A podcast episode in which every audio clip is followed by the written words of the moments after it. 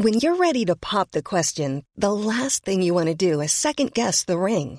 At Bluenile.com, you can design a one of a kind ring with the ease and convenience of shopping online. Choose your diamond and setting. When you find the one, you'll get it delivered right to your door. Go to Bluenile.com and use promo code LISTEN to get $50 off your purchase of $500 or more. That's code LISTEN at Bluenile.com for $50 off your purchase. Bluenile.com code LISTEN. Hola, soy Juan Maldacena y te recomiendo que escuches Coffee Break para enterarte de las últimas noticias de la ciencia.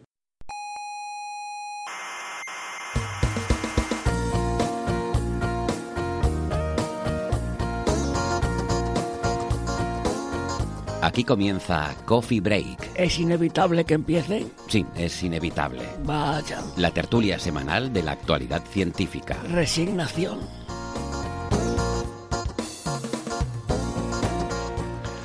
Saludos terrícolas y otras criaturas del universo. Pues sí, es inevitable que empiece eh, nuestra tertulia, incluso ahora en agosto. Les habla Héctor Socas, eh, dándoles la bienvenida a la sala burbuja del Instituto de Astrofísica de Canarias. Pasen y pónganse cómodos.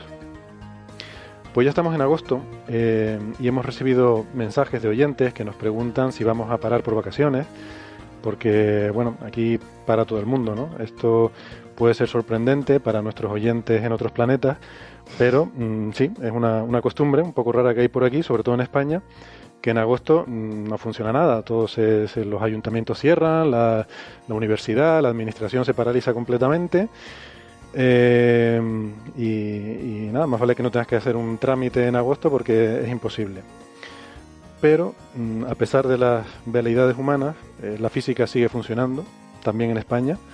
Las manzanas se caen de los árboles, igual que cualquier otro mes del año, los planetas siguen girando igual y la ciencia no se va de vacaciones, así que por tanto pues nosotros tenemos que seguir aquí al pie del cañón para, irles contando todas esas cosas que van pasando. Y podemos hacerlo eh, porque, como les hemos dicho otras veces, pues aquí somos un equipo y eso nos permite hacer cosas tan sorprendentes y aparentemente maravillosas como esto de, de no parar en agosto. ¿no? Eh, aprovecho para saludar a los otros miembros del equipo que no están por aquí, eh, en fin, estén donde estén, en cualquier sitio y eh, estén haciendo lo que estén haciendo, pues un saludo muy cariñoso, lo digo sin ningún tipo de rencor ni de, ni de envidia sino con todo el cariño del mundo. Bueno, les recuerdo que además de en la radio, también estamos en Evox y en Atunes, eh, que tienen aplicaciones muy, muy chulas para sus móviles, para que nos puedan escuchar a cualquier hora del día o de la noche, eh, mientras van conduciendo eh, o están esperando, qué sé yo, en el médico. Que bueno, espero que estén todos bien y que no tengan que ir al médico, pero no sé, digamos que van para una revisión rutinaria o a ponerse una vacuna, lo que sea pues nada, ahí mientras esperan, que normalmente hay que esperar mucho rato, pues se pone el coffee break y así, pues por lo menos no pierden totalmente el tiempo. Una cuestión de optimizar, ¿no? De eficiencia. Bueno, nos pueden poner a cualquier hora, ya les digo, aunque sea muy tarde, a nosotros no nos molesta, de verdad, siempre encantados de acompañarles. Eh, y también les invito a que se unan a nuestras redes sociales, nuestra pequeña comunidad que tenemos sobre todo en Twitter y en Facebook, eh, donde además de poder hablar con nosotros, pues también eh, ponemos de vez en cuando pues cositas y curiosidades que, que, a lo mejor no tenemos tiempo de comentar en el programa. Así que búsquennos, eh, si buscan Coffee Break, señal y ruido, pues enseguida ya verán que enseguida nos encuentran. A lo mejor como Coffee Break solo igual no, porque es demasiado genérico, pero si ponen lo de señal y ruido, ahí ya sí que seguro que, nos encuentran. Bueno, pues hoy estoy encantado de, estar muy bien acompañado a pesar de ser agosto. Eh, pero bueno, quizás precisamente por eso no he escatimado esfuerzo en traer aquí a los mejores contertulios que tenemos y por eso estoy encantado de saludar a Julio Castro, investigador del Instituto de Astrofísica de Canarias, especialista en calidad de cielo. Hola Julio. Hola Héctor, ¿qué tal? Muy bien. Eh, casi también, los mejores, casi los mejores. Casi los Siempre mejores. hay alguno por ahí que se escapa. Sí, sí, sí. Bueno, por lo menos lo mejor que se puede conseguir así sin pagar, eh, como hacemos aquí, ¿no? Pues claro, ya eh, Naira Rodríguez, investigadora del Instituto de Astrofísica de Canarias. Hola, bienvenida. Hola Héctor, buenas tardes. Naira además especialista en el área de, de divulgación científica, que, que, está muy bien, está bien. Tener a alguien que sepa explicar las cosas, sí. para variar. O que lo intente, o que lo intente. Sí, pues mira, ya intentar explicar bien las cosas ya es un, ya es un avance.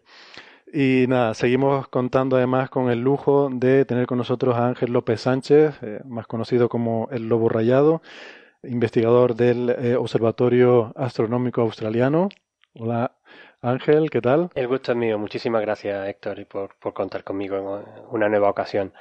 Eh, si me dejas la cuña primero rápidamente. Te dejo, te dejo. Se me quedó la espinita clavada en la semana pasada de que no pude recordar el nombre de Margaret Hamilton, que fue la ingeniera científica de, NASA, que en la década de los 60 construyó todo el, software para las misiones de Apolo que llevó al hombre a la Luna.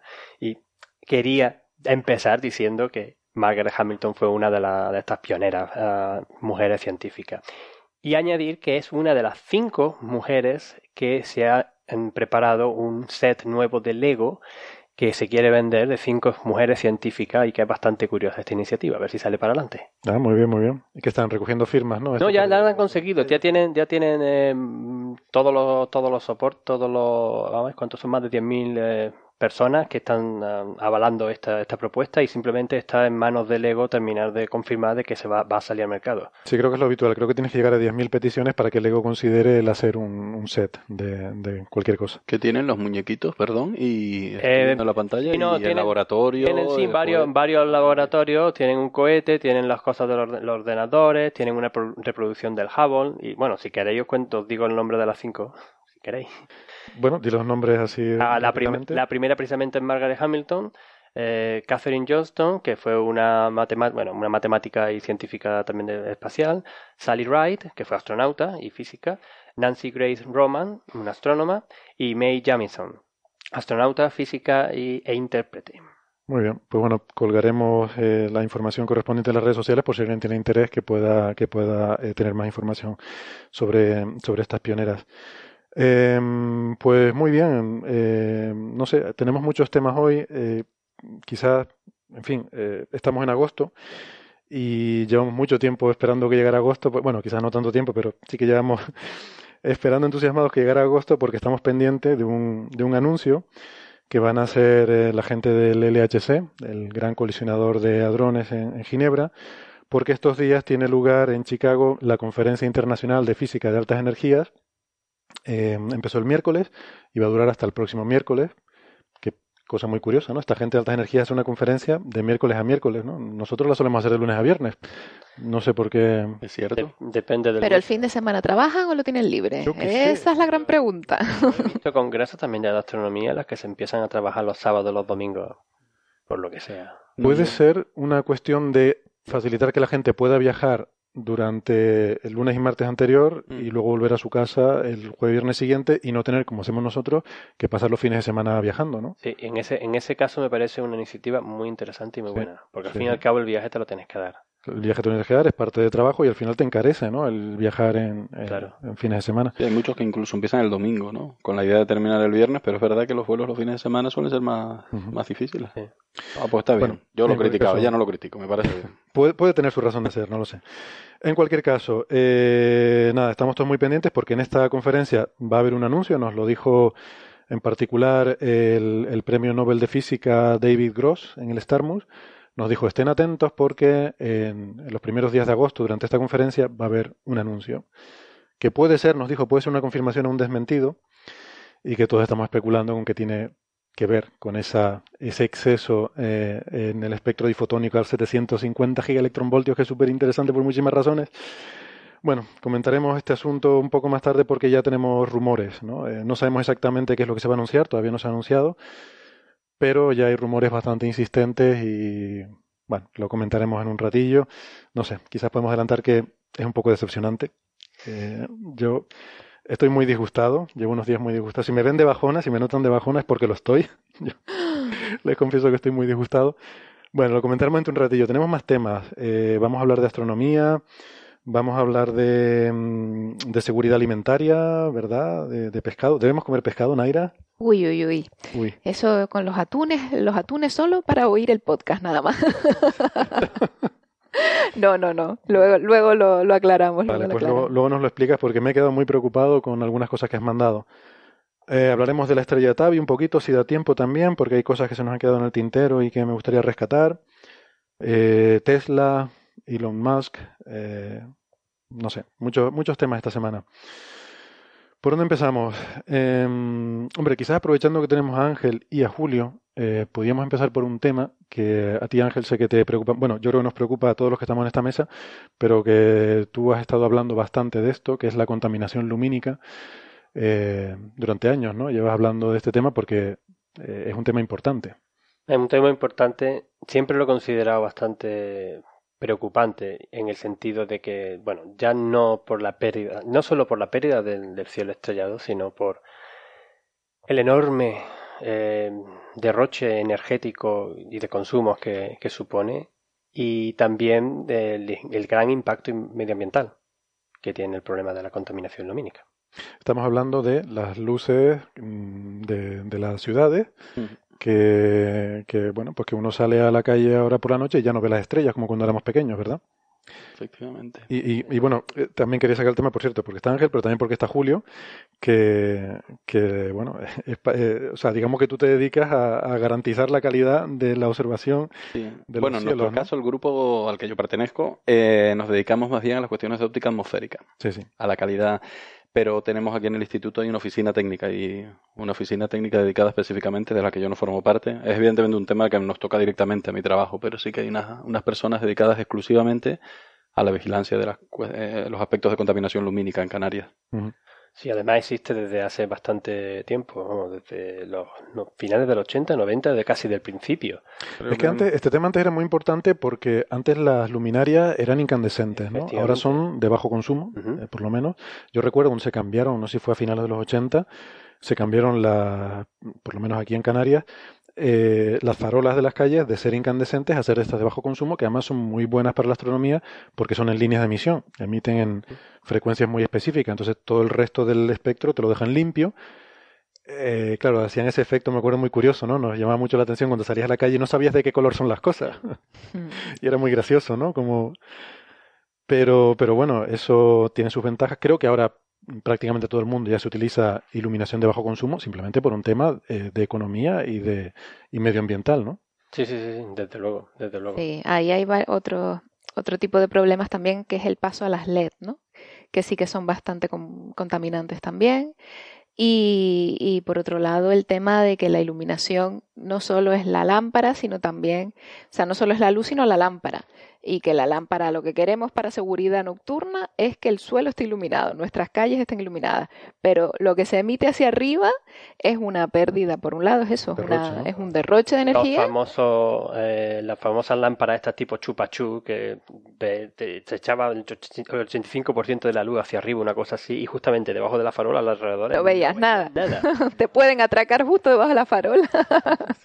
que habrá menos luz que que hacia arriba. Entonces, sí, es un tema de, de Es tan sencillo como ponerle una, una, cosa encima de la farola que refleje y que mande la luz hacia abajo, ¿no? No debe ser tan complicado. y iluminar de arriba abajo. Iluminar de arriba abajo. Arriba abajo. Y además hay una.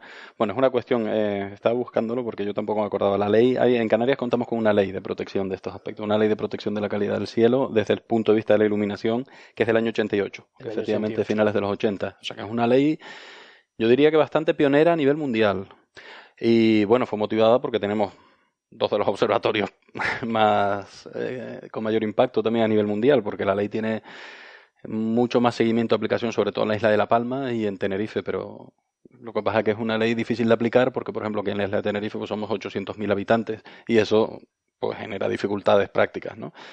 Pero bueno, básicamente se trata no solo de preservar los cielos desde un punto de vista astronómico, evidentemente cualquier luz difusa que no sea una luz que proviene de los objetos naturales del firmamento, estrellas, galaxias, todo aquello que nos puede interesar como astrónomos, como astrónomos, incluso como seres humanos realmente, porque es el disfrute del cielo estrellado, pues cualquier luz que no venga de ellos te va a dificultar, te va a aumentar la luz de fondo y va a impedir que puedas distinguir realmente esas estructuras. Por eso tenemos esa sensación de que en las ciudades no, no somos capaces de distinguir el cielo, que muchas veces recordamos incluso de cuando nosotros éramos niños, lo cual son tiempos relativamente cortos, no porque seamos jóvenes, sino porque estamos hablando de tiempo que, es solamente en una generación, ¿no?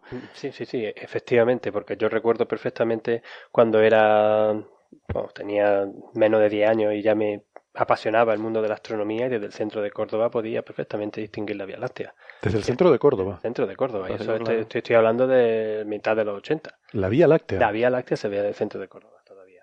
Desgraciadamente, pues ya no Hoy se ve mm, ni de broma, ¿no? de broma. Y eso que, em, dejadme que, que- que diga esto, ¿no? Yo me empecé a interesar muchísimo sobre el tema de la contaminación lumínica, precisamente porque el Ayuntamiento de Córdoba fue el primero de la península, menos quitando, quitando aquí Canarias, que eh, instaló una ley de protección del cielo. Y entonces, como miembro de la agrupación astronómica de Córdoba, pues no- me puse primero en contacto con, con, ¿con quién fue? Ah, no me acuerdo del nombre, ah, mío Javier Díaz Castro. con Javier Díaz Castro, muchísimas gracias, que aquí en la Oficina de Protección del Cielo de, de Canarias y me pasó muchísima información que luego pues tuvimos algunas reuniones y tal. Fin, fue mi primer contacto. Y después eh, se intentó dar un salto a la Junta de Andalucía que estuvo realizando también una protección, una- unas leyes de protección del cielo, aunque ya se habían hecho también una, una ley en Cataluña. Lo que pasa es que desgraciadamente estas leyes pues están por ahí, no están muchas de ellas no están ni bien confeccionadas al final. Y, y además que no se cumplen en absoluto, porque la gente no le da, o sea, no no que se pierden las estrellas. Y a mí qué.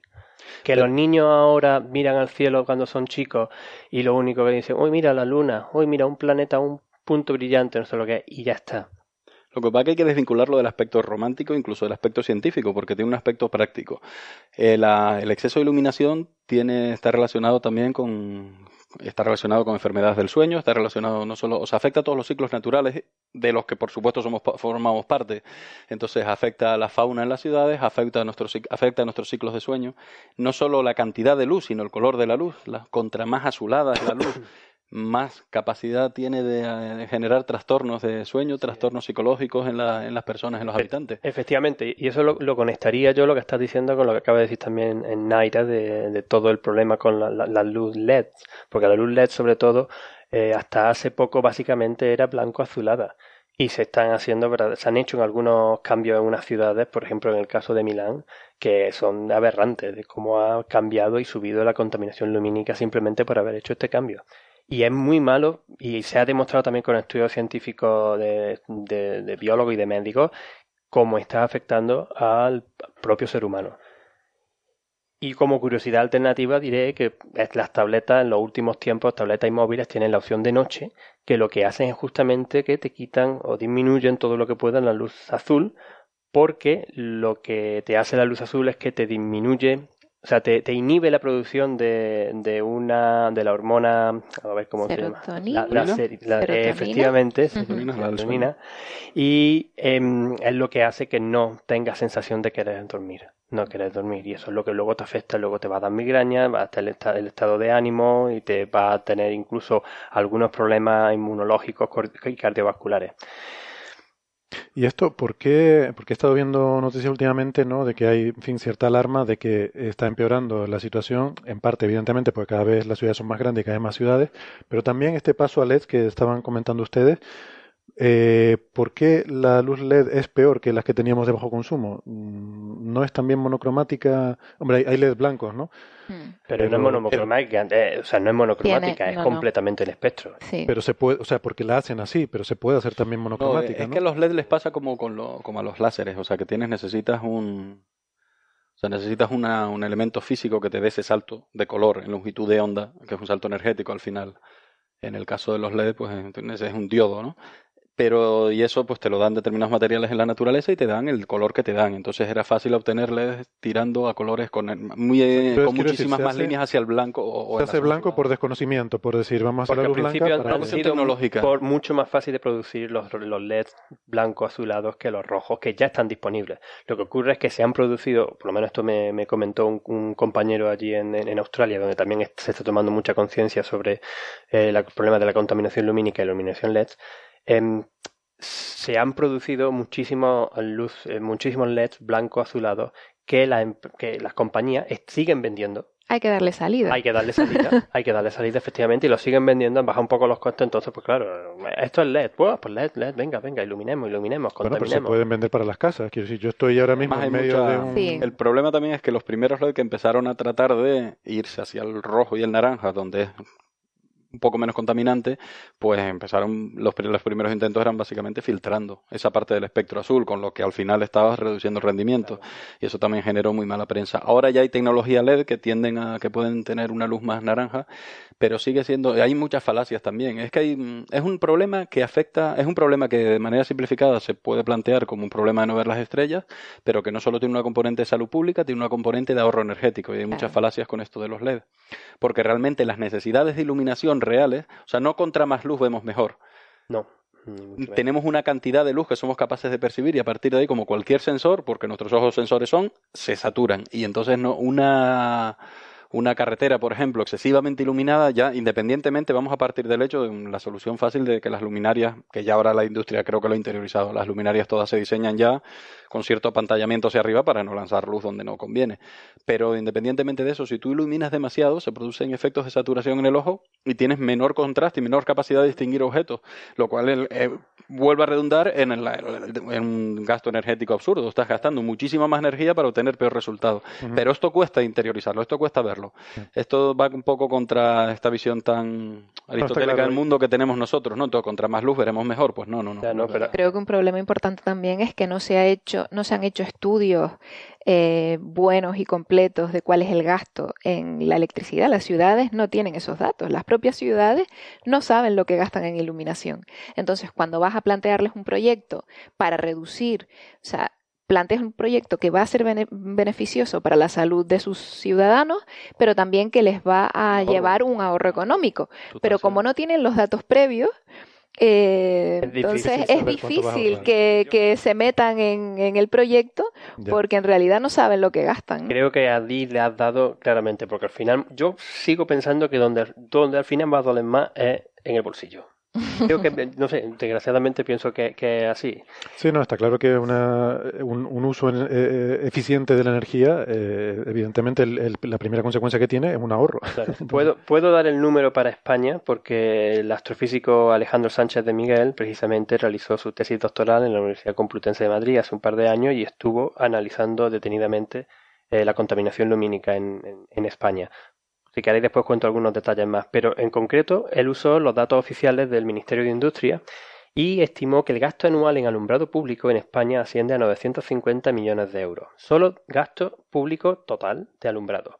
Pero se ha estimado que entre el 30 y el 50% de ese gasto se desperdicia en mala iluminación. Estamos hablando de un mínimo de 300 millones de euros al año hmm. que nos podemos ahorrar simplemente iluminando bien.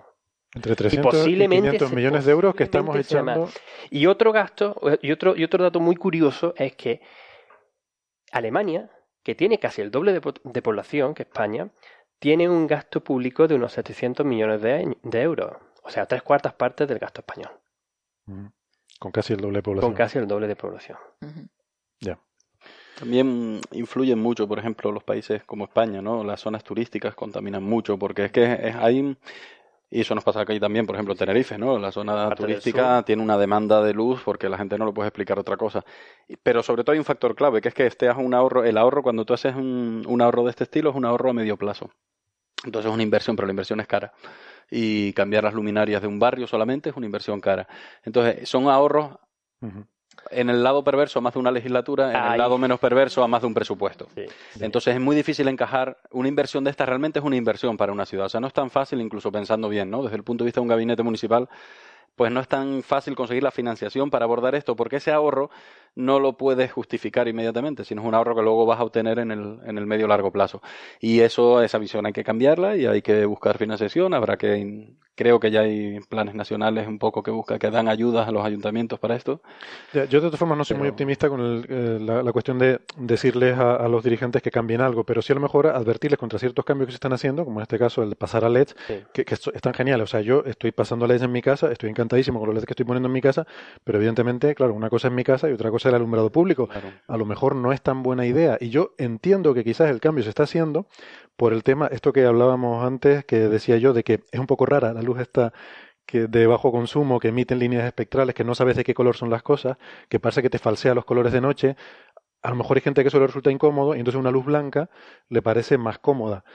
Pero eh, bueno, eso, eso lleva o sea, estar cambiando simplemente por eso eh, y, y, gastarte más dinero me parece un cambio innecesario. Y el umbral en la luz blanca es muchísimo peor.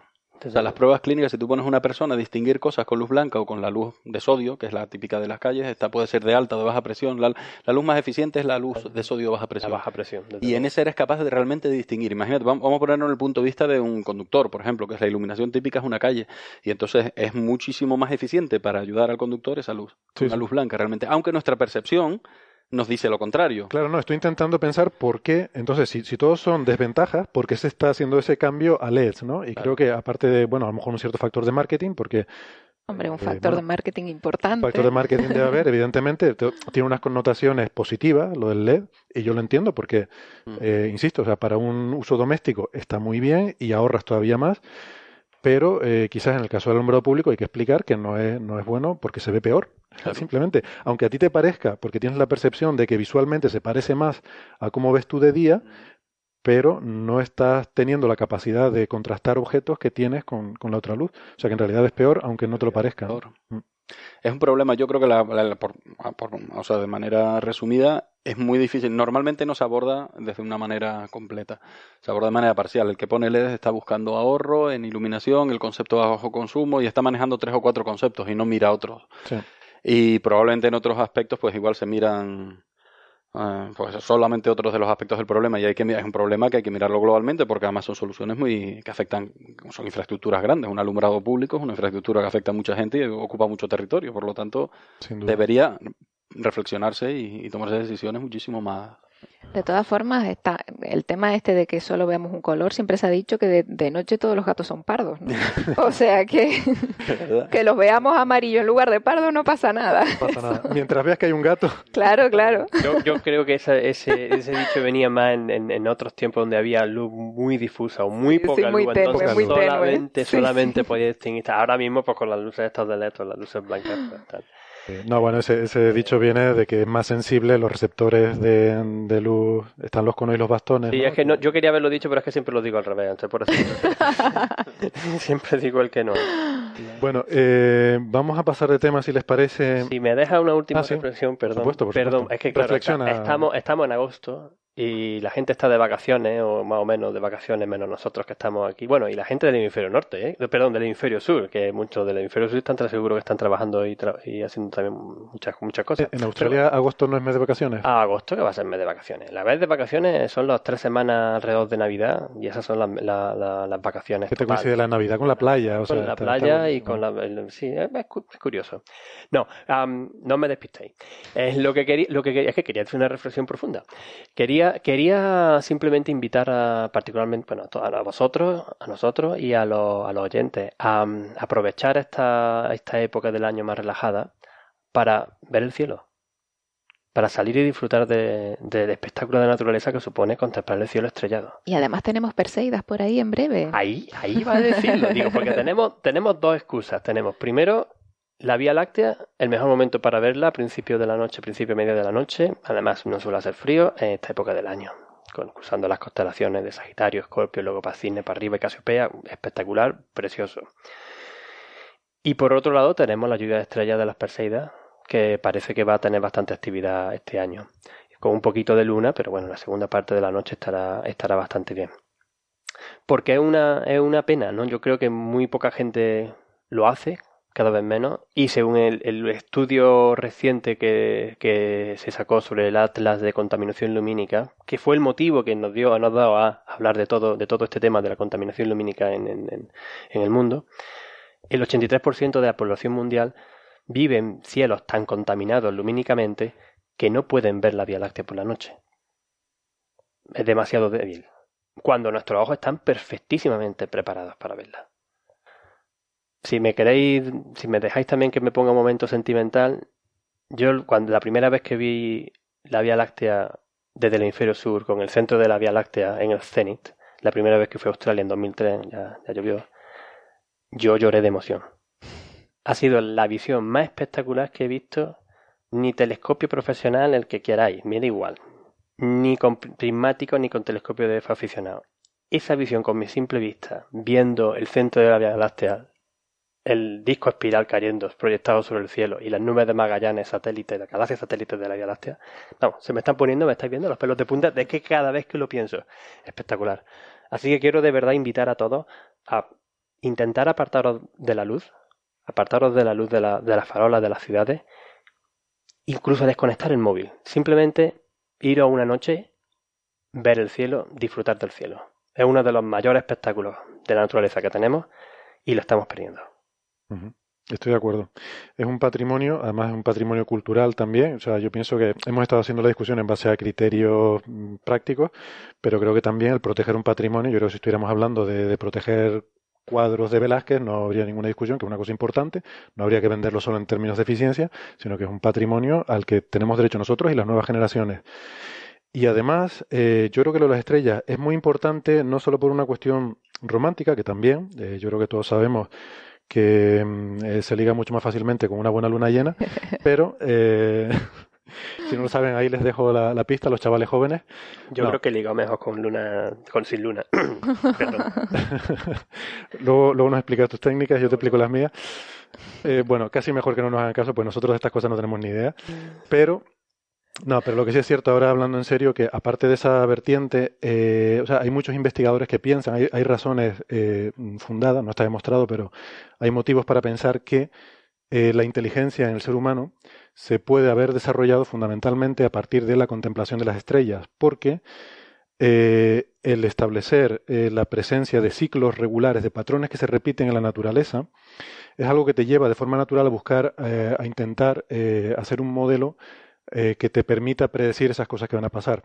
Y probablemente los ciclos en el cielo son de las cosas más fáciles de, ver, de cosas que se repiten, porque, claro, hay otros patrones como las estaciones, por ejemplo, que son muy importantes, pero no son tan claras. Eh, son patrones más difusos, eh, ocurren a lo largo del año, mientras que los patrones cíclicos del cielo se ven muy claramente. Y, y de hecho, bueno, el desarrollo de nuestra civilización puede haber estado ligado originariamente al, al, hecho de contemplar cosas que se repetían en el cielo, ¿no? Pero no lo dudes, de hecho es que lo tenía en mente y lo empezaste a hablar y digo, o sea, es que no, lo que iba a decir es que no, no nos podemos entender como civil, no podemos entender al ser humano sin el cielo. O sea, es un patrimonio, pues, tiene un valor de, de, patrimonio histórico y de patrimonio cultural impresionante. La historia de la humanidad es la historia de, la explicación del cielo. Es que es el calendario, lo que toca decir, el calendario. Es todo. O sea, no, no eh, si no tuviéramos, si viviéramos en podríamos, por ejemplo, habernos desarrollado en un planeta con una atmósfera muy densa que no nos permitiera ver el cielo, hubiéramos evolucionado de otra manera. Seguramente. Hay, una, hay una novela de Isaac Asimov que se llama eh, Anochecer, que justamente va sobre algo sobre eso, ¿no? Que es un, planeta que tiene seis, está girando alrededor de seis estrellas. Entonces siempre hay una, una estrella en el cielo y entonces siempre es de día. Siempre es de día. Excepto una vez cada dos mil años, que, un peque que todas están puestas menos una, y un pequeño satélite difuso que nadie sabe, o no sé, algunos astrónomos saben que existe, lo eclipsa, entonces la civilización se vuelve loca. Claro. Ven las estrellas y bueno, muy muy curiosa ese, esa y es el fin del mundo, El fin del mundo. Claro, claro. Bueno, sí, al margen de la ciencia ficción, sin duda, ¿eh? sin duda, hubiéramos evolucionado de otra manera. y, no solo, y no solo mirando hacia el pasado y hacia nuestra evolución, sino hacia el futuro, porque está claro que lo que no ves no te vas a preguntar sobre ello. Y si no eres capaz de ver las estrellas, si no eres capaz de ver la diferencia entre lo que es una estrella y un planeta, porque no, no lo ves, no estás acostumbrado a verlo, eh, ¿por qué? Preguntarte qué hay más allá de este pequeñito punto azul, ¿no? Entonces, para el futuro lo considero muy importante también. Perspectiva cósmica, ¿no? Abrir, vocaciones científicas, ya no solamente en astronomía, sino en todo, todos los campos y, de nuevo, la conexión con el resto de actividades culturales del, ser humano y por qué somos como somos, que es de lo que estamos hablando en estos últimos minutos. Oye, y antes de, porque vamos a cambiar ya, supongo, ya llevamos un rato, pero sí quiero nombrar una iniciativa que también salió del instituto, que es la Fundación Starlight, que es otra manera de hacer una defensa basado en criterios prácticos de una defensa de los cielos oscuros y que está teniendo bastante éxito porque se trata de rescatar los cielos oscuros para actividad turística fundamentalmente.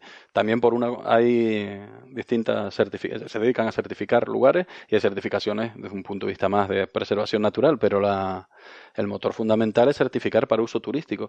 o sea, ver el, ver el cielo, aparte de factores románticos, ese factor romántico que sentimos nosotros lo, puede, lo tiene realmente una gran parte de la ciudadanía. Patrimonio... Añado a, añado a esa iniciativa la iniciativa de ciencia ciudadana como Globe at Night, que son que también involucran a estudiantes de secundaria ciertas ciertas campañas durante el año en las que intentan pues contar en cierta constelación cuántas estrellas hay para medir el brillo del fondo del cielo y la contaminación lumínica y que las y que sean conscientes de ello. Y aparte de eso otra que se llama Cities at Night que también intentan ver pues cómo, cómo distintas ciudades ven, están viendo las estrellas una y otra. Hay varias iniciativas. Otro proyecto en el que también colabora la UCM y el IAC es un proyecto nuevo europeo para concienciar sobre la importancia de, de, preservar el cielo para la observación nocturna, que es Stars for All. Stars for All. Y bueno, además de la Fundación Starlight, recordar que el año que viene vamos a celebrar el décimo aniversario de la Declaración Starlight en La Palma, que justo fue un hito para, para a nivel internacional empezar a proteger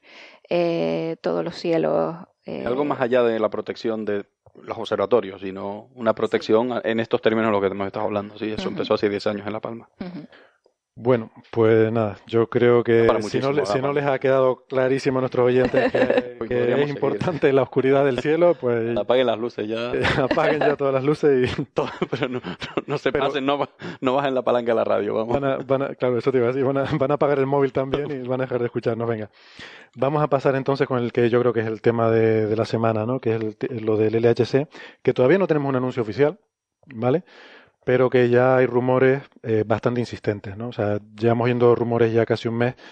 Eh, aquí no los habíamos sacado porque eran bastante inconsistentes, pero yo creo que ya empiezan a ser mm, eh, ya bastante robustos y bastante fuertes. Entonces, pues nada, comentamos un poco el tema por dar una introducción. esto viene desde diciembre de 2015, cuando los dos instrumentos del LHC, el Atlas y el CMS, pues eh, bueno, anunciaron que habían visto indicios de lo que podía ser un exceso en el espectro difotónico. Eh, a, mí me encanta eso, el espectro difotónico. Ahora, ahora lo explico. Pero es una, una de mis frases favoritas de ciencia, ¿eh? de, de estos términos ¿no? que, que suenan mucho a... Queda para un título una novela de Asimov. Buenísimo. El espectro difotónico. Eh, bueno, ahora les voy a pedir que me digan cada uno cuál es su, su frase esta favorita, de las que todavía no nos hayan robado ni los magufos ni la ciencia ficción. Bueno, claro. Yo tengo tres. Una es espectro difotónico, otra es fotodesintegración nuclear, que es una cosa que ocurre en la supernova, que eso me encanta. Eso suena, suena yo qué sé, a Mazinger Z o alguna serie de manga japonés. Y otra que me gusta mucho es reconexión magnética. Ah, esa está muy bien. Reconexión magnética mola mucho. Esa está guay, ¿no? Entrelazamiento cuántico. Esa. Sí, pero esa ya está en el día a día. Ya, sí, ya hay peluquerías que te hacen entrelazamiento cuántico de las uñas y cosas así. O sea, no, no, eso ya pero bueno, no, yo digo de las que todavía son nuestras, de las que no nos ah. han robado, científicas.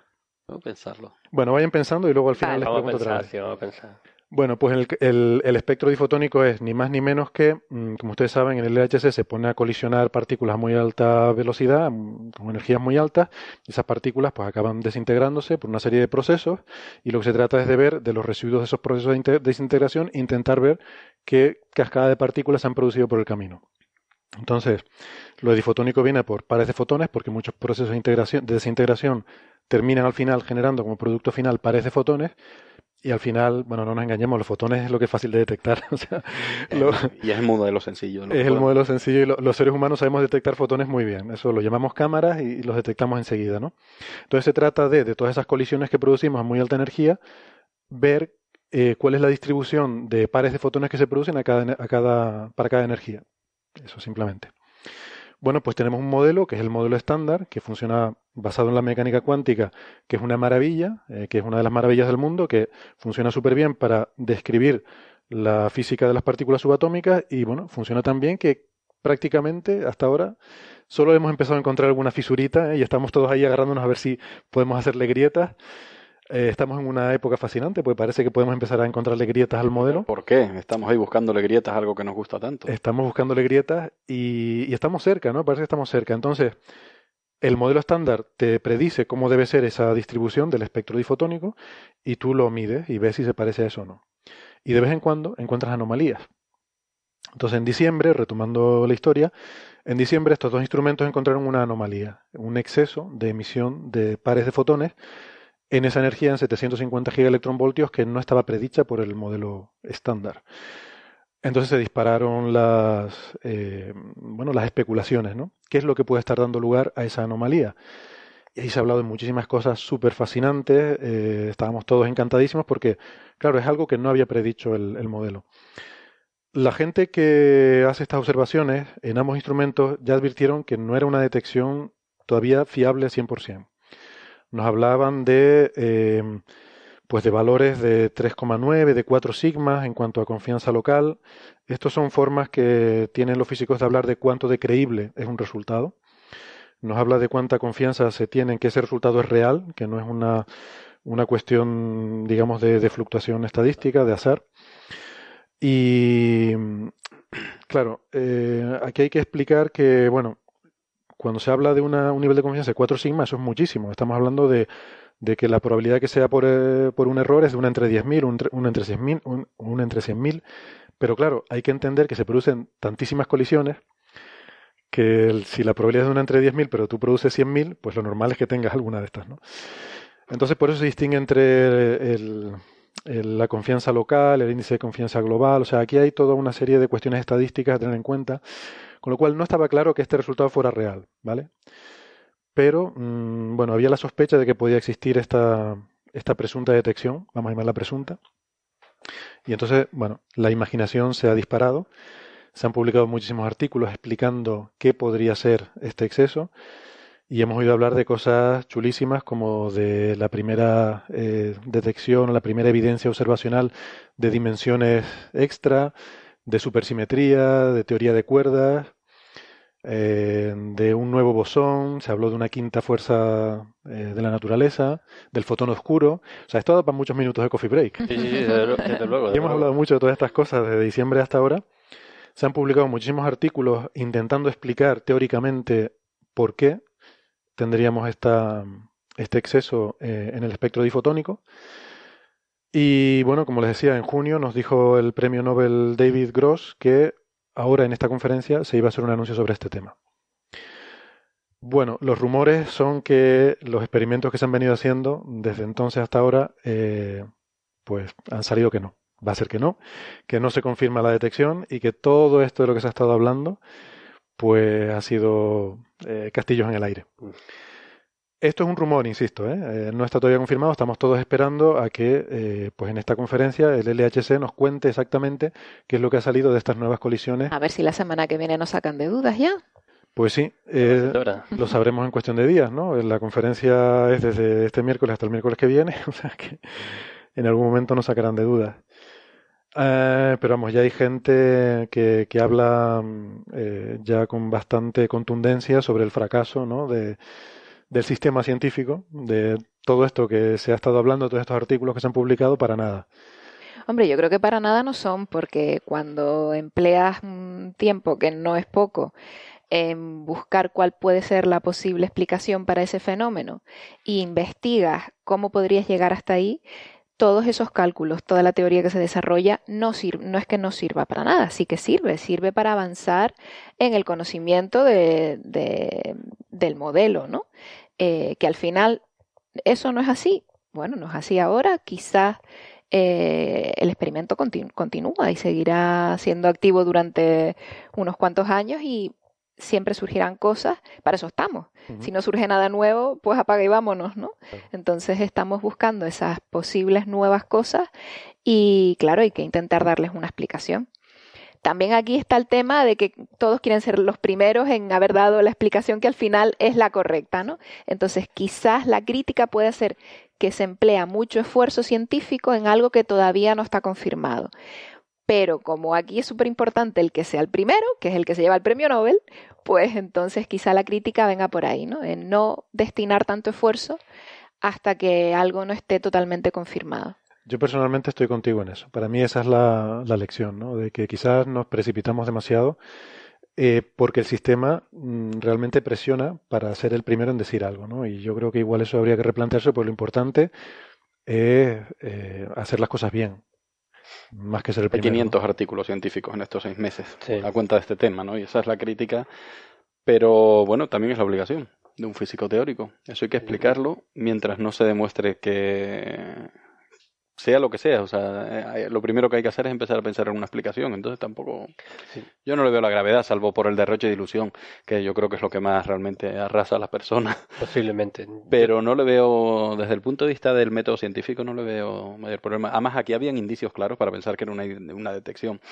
Es muy difícil estimar esas probabilidades. Esa es una de las primeras lecciones que se han aprendido de este experimento. De hecho, la detección se realizó por dos experimentos. Una de las cuestiones que se están planteando es si acaso los resultados de uno o la interpretación de uno está influenciada o está sesgada por lo que ya sabes desde el otro, incluso a la hora del diseño del experimento. Otra lección a aprender, muy importante. son lecciones interesantes. Lecciones son esas lecciones que se aprenden de los, y quiero ponerlo entre comillas, fracasos como este, o golpes, o bueno, o no resultados que no son lo que esperabas, vamos. Así que sí, desde un punto de vista de metodología científica no veo sino bueno, pues un paso más. O sea, lo que pasa que es cierto que se pone mucha ilusión porque le estamos buscando las cosquillas al modelo estándar de física de partículas, porque estamos buscando la partícula que nos permita explicar la materia oscura, vamos, del universo. Y esa es la, esa es la clave. Entonces estamos tratando, nos falta una pieza para encajar nuestro modelo, gran modelo cosmológico universal que nos afecta como humanidad, porque eso nos ha afectado siempre en toda la historia. Cuando nos fracasa el modelo cosmológico, nos volvemos, empezamos a inventar cosas y ocurren revoluciones sociales y cosas. Eso está más o menos correlado en la historia de la humanidad. Cuando tenemos claro que la Tierra es un cuadrado de, está en el centro de todo eso, y todos lo entendemos y estamos de acuerdo, se estabiliza mucho la sociedad, ¿no? Cuando empezamos a poner en crisis los grandes modelos cosmológicos, eh, tenemos, o sea, nos ponemos nerviosos como humanidad. Y estamos en uno de esos momentos en los que nos falta una pieza por encajar en el modelo, gran modelo cosmológico. Estas búsquedas de, estas búsquedas de partículas van en ese sentido. Claro, fracasar cuando parece que por fin, quizás esta sí va a ser la buena, pues sí, genera una desilusión. Sí, yo comparto la opinión de que tiempo perdido no creo que sea. También es verdad que, bueno, hay que los físicos teóricos pues eh, tienen que intentar no empujar lo que, lo que conocemos y particularmente aunque sea haya sido al principio un rumor, pues claro, se emocionan, como tú acabas de decir, y intentan, intentan sacar algo.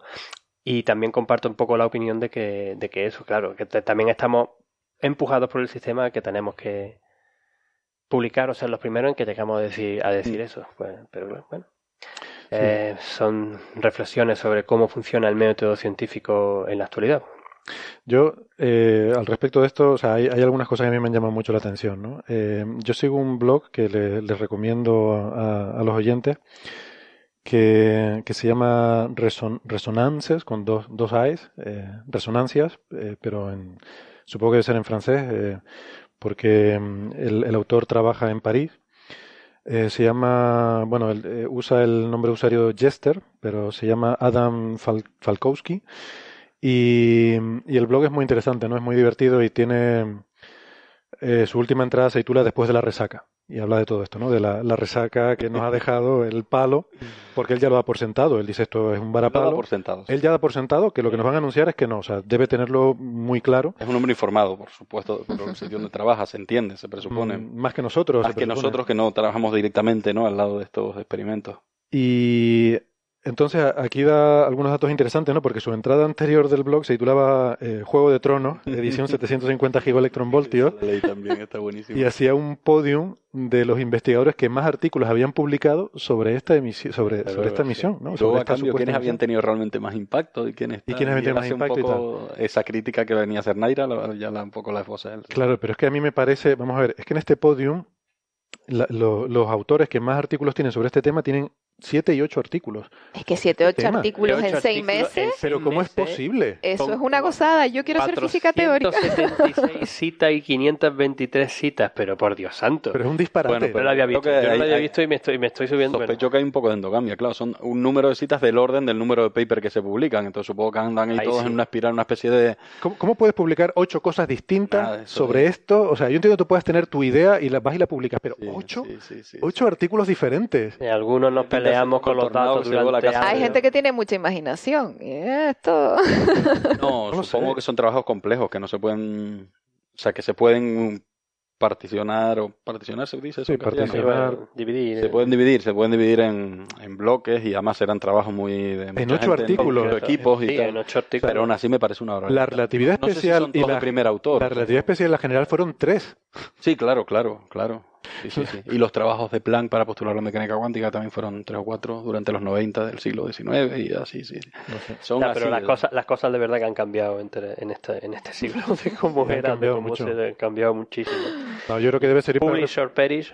El Publish or perish. Publica o muere. Publica o muere. Eso eh, tenemos, todos, todos tenemos el peso sobre encima y es, vamos, es y, además, si tú eres un experimentalista, experimento público, o en nuestro caso en la astronomía, ¿no? Si tú eres un, observador. observador, pues tú observo, publico, observo, publico. Claro, cuando llega la oportunidad al teórico, ay, observé y no sé muy bien lo que es. Eh, por fin el teórico eh, tiene chance de entrar y ahí entonces entrarán con todo. Y ahí no conozco ese sector de la física de partículas teórica en profundidad, pero debe pasar algo parecido, claro, porque el acelerador hemos detectado, hemos vuelto a confirmar, no sé, cualquier detección pequeña, cualquier observación es una publicación y cuando por fin hay algo que explicar, entrarán a saco, claro. No, no es particular, no es específico de esta comunidad, pasó lo mismo con LIGO, con LIGO, cuando ya el rumor era muy insistente de que habían detectado algo, o sea, es que se, se multiplicaron los artículos que, eh, que, trataban sobre mergers de agujeros negros, eh, vamos, por todos lados, ¿no? Y de hecho fue uno de, los indicios ya claros de que realmente había algo porque era, era exagerada la cantidad de artículos que había, no solo sobre fusión de agujeros negros, sino además agujeros de una determinada masa. O sea, ¿cómo es posible que haya 20 artículos sobre fusión de agujeros negros de 33 y 38 masas solares? Esto no puede ser casual. y es cuando ya empiezas a pensar que a lo mejor había algo detrás del rumor, ¿no? Pero claro, esto está empezando a ser lo habitual. O sea, hay tal obsesión por ser los primeros en, decir algo que es que estamos a la que cae, ¿no? Y, déjame añadir, conectándolo con una cosa que también estuvimos comentando la semana pasada, ¿no? Que hay mucho... Ángel, estoy preocupado con que eso que empieza siempre diciendo déjame, como si no te dejara de no, decir lo que quieras. Tiene, tiene razón, tiene razón. Simplemente no, perdona, soy, soy, así, siempre pido permiso para las cosas. Es que eres un tío muy, muy eh, amable. Lo siento. no, la semana pasada estuvimos, estuvimos también hablando de, los resultados, los no resultados que muchas veces no se publican, hmm. particularmente en, física o en astronomía observacional, ¿no? Cuando tú tienes algo no se consigue lo que tú estabas esperando por cualquier cosa, entonces tú no publicas eso. Y creo que está conectado bastante con, con, lo que estamos tratando ahora, en el sentido de cómo vamos, cómo, cómo funciona el método científico, cómo queremos que tú tienes que publicar, porque claro, tienes que publicar, sacar tu artículo, ser el primero para que luego se te reconozca, conseguir otro contrato, conseguir un puesto fijo o lo que sea. Y lo otro, que hay un no resultado, pues se queda ahí en el tintero y se olvida. Sí, sí. Tenemos por un lado eso, que es un problema para el avance de la ciencia, porque un no resultado está claro que es un resultado para otra gente, eso incluso para el mismo tema que estás estudiando. Y por otro lado, que también lo hemos comentado otras veces aquí, es el tema de que los bombazos, los noticiones salen en todos lados y todo el mundo se entera, pero eh, vamos a ver qué sale al final de esta parte de si, al final no hay detección del tal bosón o esa detección a 750 eh, gigaelectronvoltios, ¿qué se dice? ¿Qué sale en los medios? ¿no? Porque al final todo el mundo se queda con la idea de que hay una nueva, seguro que dentro de dos años, si al final eh, se dice que hay una no confirmación, todavía quedará mucha gente pensando que se ha descubierto una nueva partícula, eh, que si es el fotón oscuro, no sé qué, y hay mucha gente que sí que le llega el bombazo de la noticia inicial, pero, no, le llega la no confirmación. Mm. Entonces ahí hay que intentar recalcar desde... También comentamos eso la semana pasada y, yo creo que también lo hablamos en otro, en otro programa cuando estuvimos comentando lo de los exoplanetas que después se confirmaron que no fueron y algunos de ellos se les dio un gran bombazo mediático en todos lados y después con buenas técnicas y con buenas observaciones se confirmó de que no, que no había no, no había ningún exoplaneta allí, pero pues, ¿quién lo va a recoger? ¿Quién se va a importar en eso? Yo me gustaría unir a esta reflexión también el trabajo de hormiguita de muchísimos, de muchísimos científicos porque la ciencia no solamente avanza en bombazo, avanza por el trabajo de un montón de gente que está detrás mirando los detalles, intentando sacarte tus tablas con no sé cuántos mil objetos, digamos, estoy hablando por ejemplo de astronomía, ¿no? En estrellas que tienen estas características, las galaxias que tienen estas características, y, no y intentar establecer cómo funciona la naturaleza Digo en astronomía, insisto, porque es mi campo, ¿no? Pero puede ser en, cosas de biología, puede ser también en física de partículas, puede ser en geología, puede ser en cualquier ciencia, ¿no? Y que esa investigación que nunca salen en los medios de, de, de, comunicación, que nunca tienen ese, ese impacto mediático del que estamos hablando ahora, en verdad para nosotros es fundamental. Es Hombre, si no, ¿cómo sabes que hay una excepción? Ay. Si no tienes la regla, ¿cómo sabes que hay una excepción? Claro, es que eso es lo que yo te iba. cuento que la ingeniería de base. Que es que todo, todo es, o sea, Muchísimo trabajo, muchísima gente. el 99,9% de la ciencia no es estos grandes descubrimientos. Ah, bueno. Es la ciencia de pasitos incrementales que no va a salir en ningún sitio.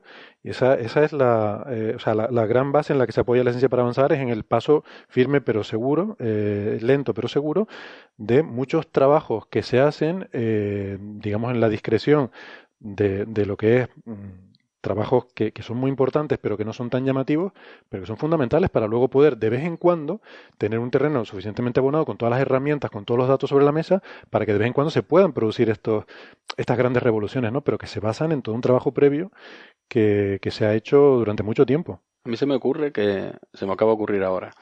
Se me ocurre que podríamos tener una especie de como la agencia de los las agencias del medicamento que hay agencias grandes agencias estatales del medicamento, ¿no? O sea, no un resultado no pasa a la prensa de la misma manera que no tú puedes anunciar el medicamento todavía ni, ni distribuirlo hasta que no hagas tu ensayo clínico correspondiente, ¿no? Pues algo parecido.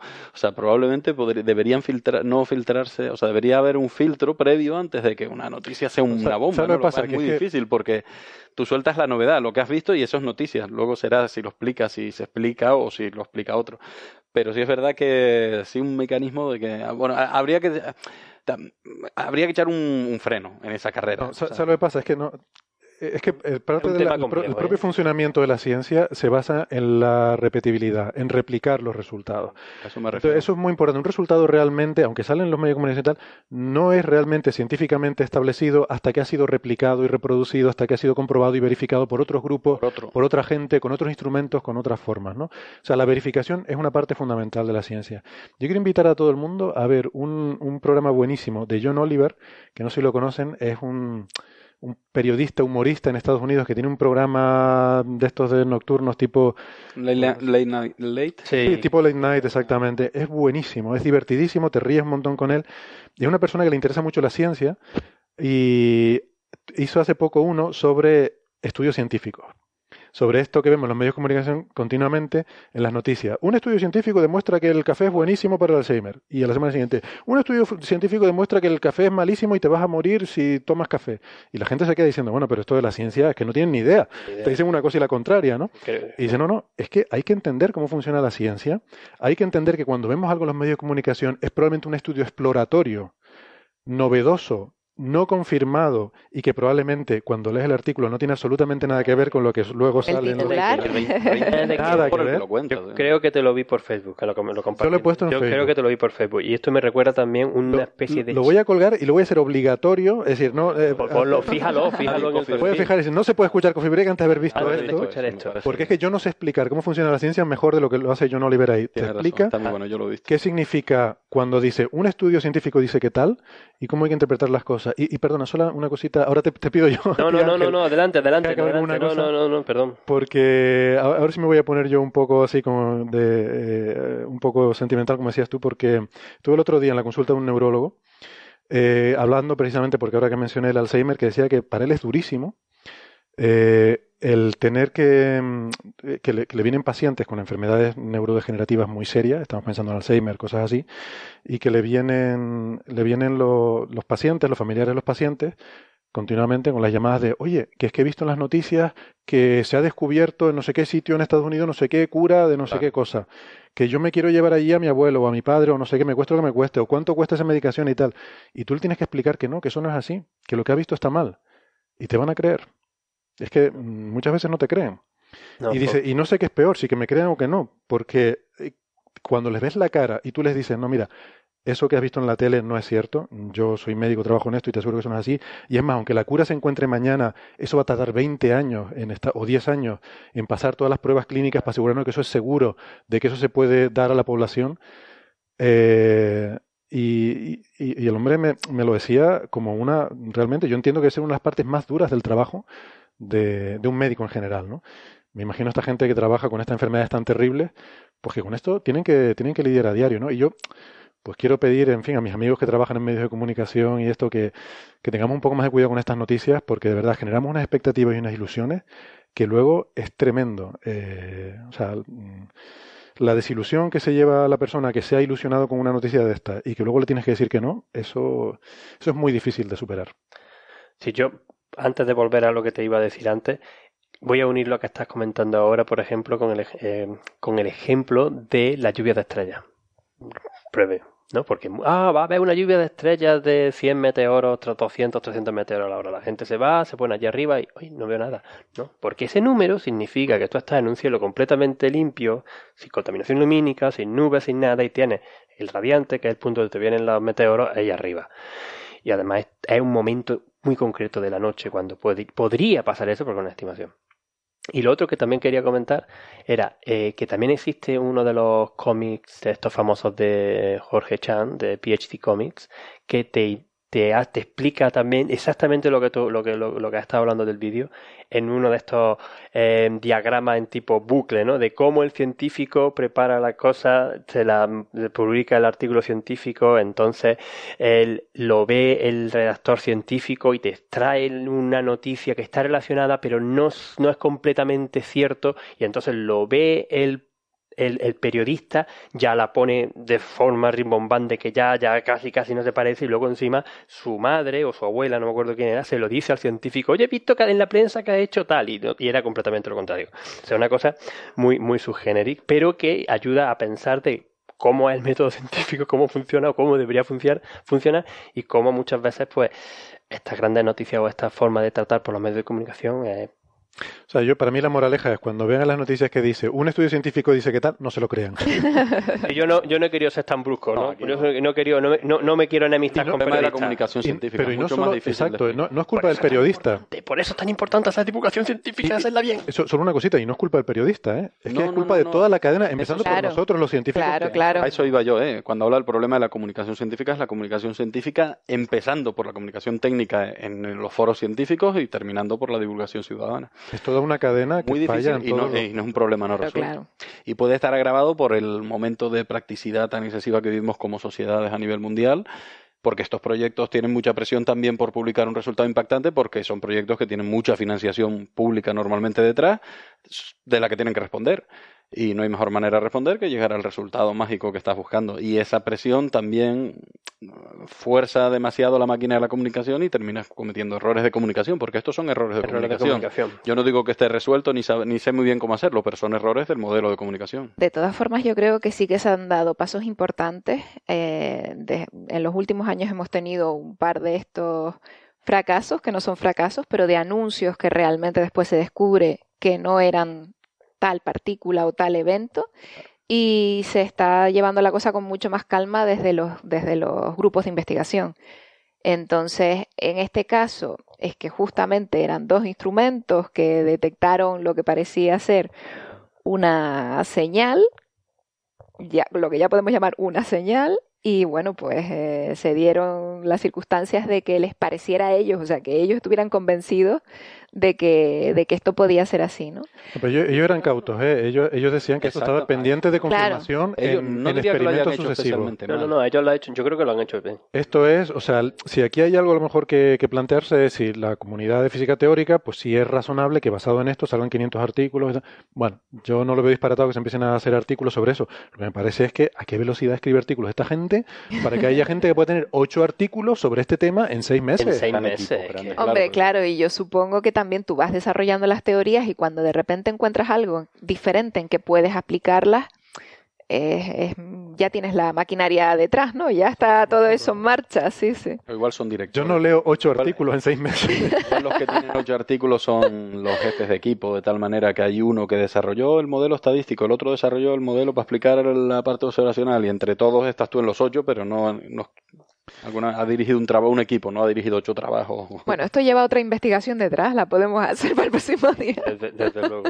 bueno, vamos a ver, en cualquier caso, a ver qué pasa, si esto se confirma o no. Los próximos días vamos a seguir atentos a esta conferencia, la Conferencia Internacional de Física de Altas Energías en Chicago, que va a seguir hasta el miércoles. Vamos a seguir atentos ahí con el hashtag ICHP. Por cierto, una, una ruptura de lanza a favor de esta gente y su manera de comunicar es que en el pasado, en algunos de los experimentos, como en Biceps y en algunos de estos grandes, eso es lo primero que, que hicieron, es una rueda de prensa. Esta gente ha mantenido bastante cautela y el anuncio definitivo lo van a hacer en un foro de una conferencia científica, que obviamente habrá allí un gabinete de prensa, pero, o sea, no está tan mal, no está tan mal. No, no, no. Porque otras veces, desde luego. Seguro, porque en el pasado sí es verdad que lo primero que se ha hecho, ¡guau! Esto parece que hemos descubierto el fin del mundo, vamos, llama a la prensa. No, llama a la prensa, no, llama a un colega a ver si es capaz de verlo también. Exactamente. Sí, desde luego, llamar a los colegas y hablar con los colegas es fundamental. Bueno, en cualquier caso, tanto si esto se confirma como, como si no, que parece ser que es lo que dice el rumor, que no hay nada de esto, pues bueno, no es que nos olvidemos de la supersimetría, no es que tiremos a la basura la teoría de cuerdas ni nada de eso, sino que habrá que seguir chocando protones cada vez con más caña y el LH se va a seguir, que es la buena noticia. O sea, estos son diferentes runs, ¿no? Diferentes experimentos que se han ido haciendo y se van a seguir haciendo más y de hecho, bueno, vamos a ver qué nos cuentan también de, de, de sí resultados en esta conferencia que, que seguro que va a haber muchos, ¿no? Así que lo, lo seguiremos atentamente. Muy bien. Eh, bien, Naira, hablando de cosas de estas, de estudios que nos preocupan, que vemos en la tele y que nos quedamos preocupados y tal. Yo, aquí nos mandaste una cosa sobre el pescado que yo, mira que yo, mm, fin, soy, soy muy fan de comer pescado y estas cosas, pero ahora me he quedado dudando. No sé si debemos comer pescado o no. Pues yo también me quedé como tú, ¿eh? Yo también soy muy fan, eh, bueno, como todos sabemos aquí en Canarias, en España en general, pero en Canarias comemos muchísimo pescado y además creemos, y desde hace muchos años está en todas las recetas médicas, eh, coma usted pescado que es muy bueno para su salud, ¿no? Entonces, pues esto surgió a raíz de un documental que vi en la 2, que les recomiendo, eh, que se llamaba, creo que era Documentos TV, si no recuerdo mal. Documentos TV, sí. Y era el pescado... Pescado no tan sano. No tan sano, entre en interrogaciones, ¿no? Y claro, me quedé, me quedé impactada, pues justamente porque uno... Tengo aquí más datos. Eh, está producido por una cadena, una emisora que se llama RT en Rusia eh, del año 2013. Pues sí, entonces este documental hacía un poco un estudio de, del pescado de piscicultura, ¿no? Eh, el pescado que, que, cultivamos nosotros, que tenemos en granjas, que criamos. Gran, que criamos. Sí, eso. entonces, bueno, pues entre algunas de las cosas que ya nos podemos imaginar, pues igual que en las que en las granjas de ganado, pues hay que darle al, al ganado se, se le dan eh, medicamentos. medicamentos para las enfermedades como están más juntos y eh, tenemos una densidad mucho mayor que cuando están sueltos, pues las enfermedades se desarrollan más fácilmente, los parásitos entre ellos también se pasan más fácilmente, entonces pues eso se les da un conjunto de medicamentos, antibióticos y, demás. Y no asumimos selección natural, porque el que se tenía que morir, pues no quiere que se te muera, porque es una pieza que pierde. Pues lo vas a vender también, ¿no? Claro, claro entonces esa parte que a lo mejor ya nos sonaba más, pero también venía un poco a contarnos con qué se alimentan estos pececitos, ¿no? Que al final de lo que ellos se alimenten es lo que nos va a llegar a nosotros también en gran parte. Entonces, pues sí, impactada, impactada. Pero todo esto ahora es importante porque, eh, según he leído, yo no he visto el documental, ¿eh? he visto simplemente algunos, algunos comentarios en, en una ¿cómo se llama esto? Una, una crítica sobre el no, una crítica, un resumen. Y una de las cosas que dice es que en los últimos 40 años el consumo mundial de pescado se ha duplicado. Supongo como consecuencia esto que tú dices, Naira, de que nos recomiendan a todos comer pescado, que es muy sano, que es muy sano, que es muy sano. Entonces, pues la gente lo está haciendo y se ha duplicado el consumo. Pero probablemente también a cuenta de la de las tabulaciones Estabul vamos, no sé si se dice estabul ¿cómo se dice el ganado? Tabulación. Estabulación. No sé si se aplica en este caso porque no son establos, pero, pero bueno, a cuenta del pescado de granja, ¿no? El pescado producido. Entonces, claro, se ha abaratado. Hay muchas especies de pescado que antes eran caras y ahora no. Hombre, que antes era todo salvaje. Aumenta, aumenta la demanda, por tanto, aumenta para, para conseguir un, mm. dar más cantidad de producto, pues tienes que irte a la piscina a la piscifactoría, ¿no? Al, Puede ser un, efecto circular, o sea, también al poner más pescado en el mercado también. También abaratar los, abaratar, los, precios.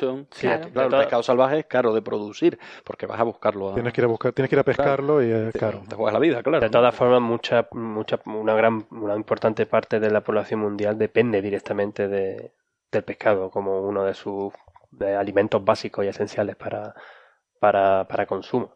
Y la población mundial cada y la población mundial está, cada vez mayor, o sea que ha subido una ¿Cuánto Cada estamos vez ya? Más de 7.000 millones. Más de 7.000 millones. sí. 7.000 millones, ¿no? Y seguimos creciendo aceleradamente. Sí, que Fase otro- inflacionaria. De, que al final yo creo que es a lo que se, en lo que se resumen muchos de los problemas que estamos viendo, ¿no? Es que hay un crecimiento de la población y, y claro, pues Hay que producir alimento.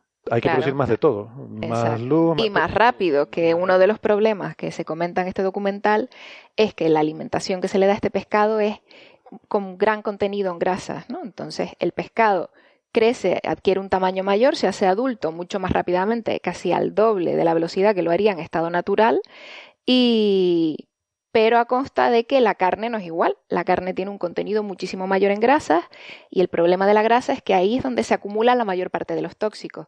Entonces ya no solo tenemos la parte del mercurio, que sí que lo llevamos oyendo bastante tiempo, ¿no? En los pescados grandes, en los atunes grandes y demás, la acumulación del mercurio, sino aparte tenemos que en pescados que considerábamos más sanos, como los salmones, pues los salmones que no son salvajes, eh, tienen un mayor contenido en grasa y estas grasas también tienen un mayor contenido en tóxicos. Y todo eso nos lo comemos cuando nos comemos el pescadito, ¿no? Las granjas estas son eran en Rusia porque eran en el En Báltico. Noruega. En Noruega. Noruega, pero bueno, es un estudio, se centra en diferentes sitios, pero me imagino que se, se seguirán métodos parecidos en todas las... Yo vi un documental también de algunas granjas, era un documental corto, ¿no? Lo- antes se los comentaba, de un, algunas granjas de este estilo en Galicia, creo que era, y, y bueno, el biólogo que estaba al ca- a cargo de, creo que producían rodaballo o algo así, él realmente hablaba de, del otro lado, ¿no? O sea, bueno, primero que nos debería salvaguardar la reglamentación que a nivel europeo es una de las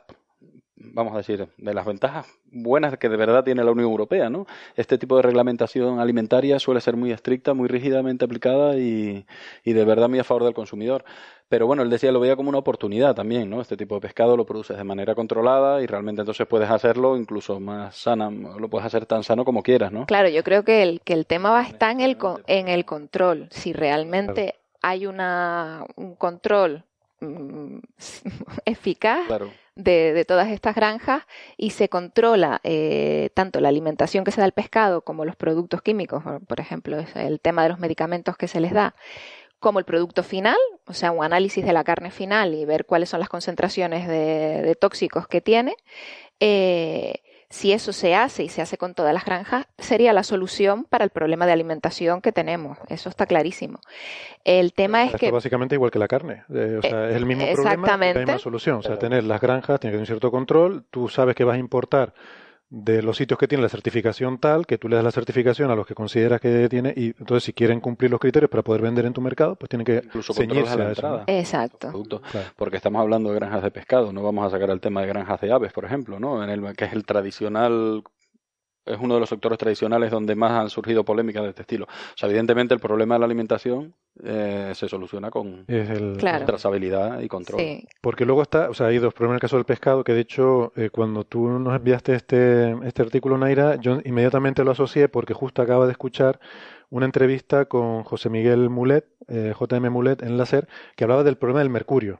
Del problema del, mer- del mercurio en el pescado, ¿no? Entonces yo pensé que iba por ahí, pero luego vi que no, que era otro problema aparte, ¿no? Porque lo del mercurio ya no tiene que ver con granjas, sino es con el, el pescado que está en libertad en el mar, ¿no?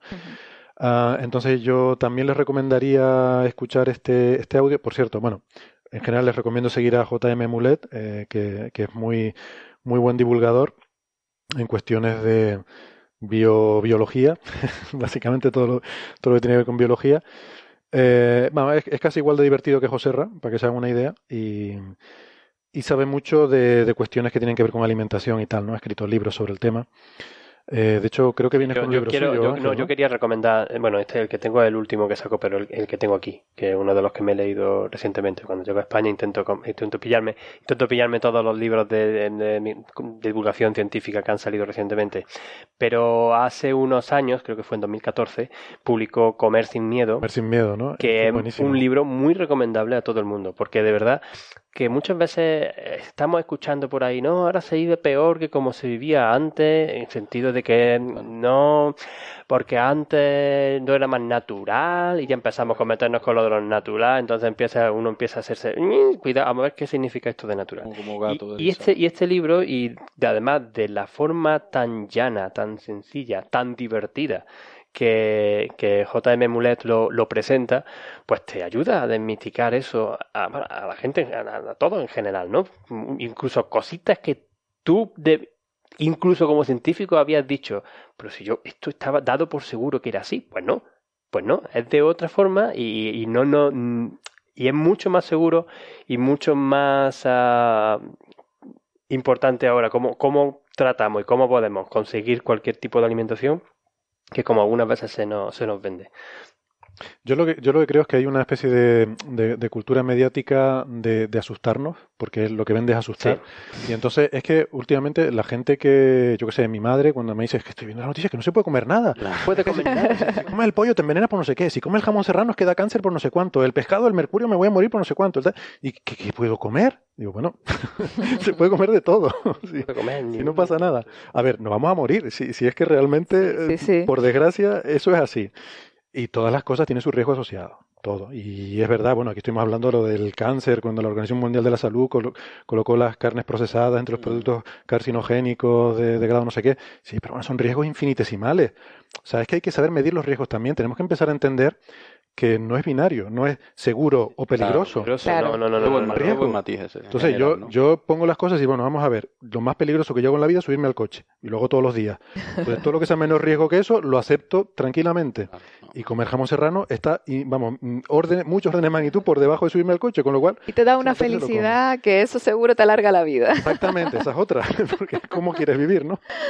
No, bueno, yo creo que muy importante de la entrevista de, de Mulet es que eh, deja clarísimo que, que, comer pescado es más beneficioso que no comerlo. Claro, Entonces, claro, su riesgo y su beneficio. Claro. claro, claro. Entonces, por ejemplo, el tema de que parece que en los últimos años les están prohibiendo a las embarazadas comer pescados grandes como el atún, por ejemplo, ¿no? Entonces, eh, lo que él comenta es que por comer pescado una vez a la semana, eh, va a tener más beneficios claro. para el desarrollo de la madre y también del feto que no comer nada de pescado durante los nueve meses. Más justo en el embarazo. Entonces, que aporta el pescado, claro, claro.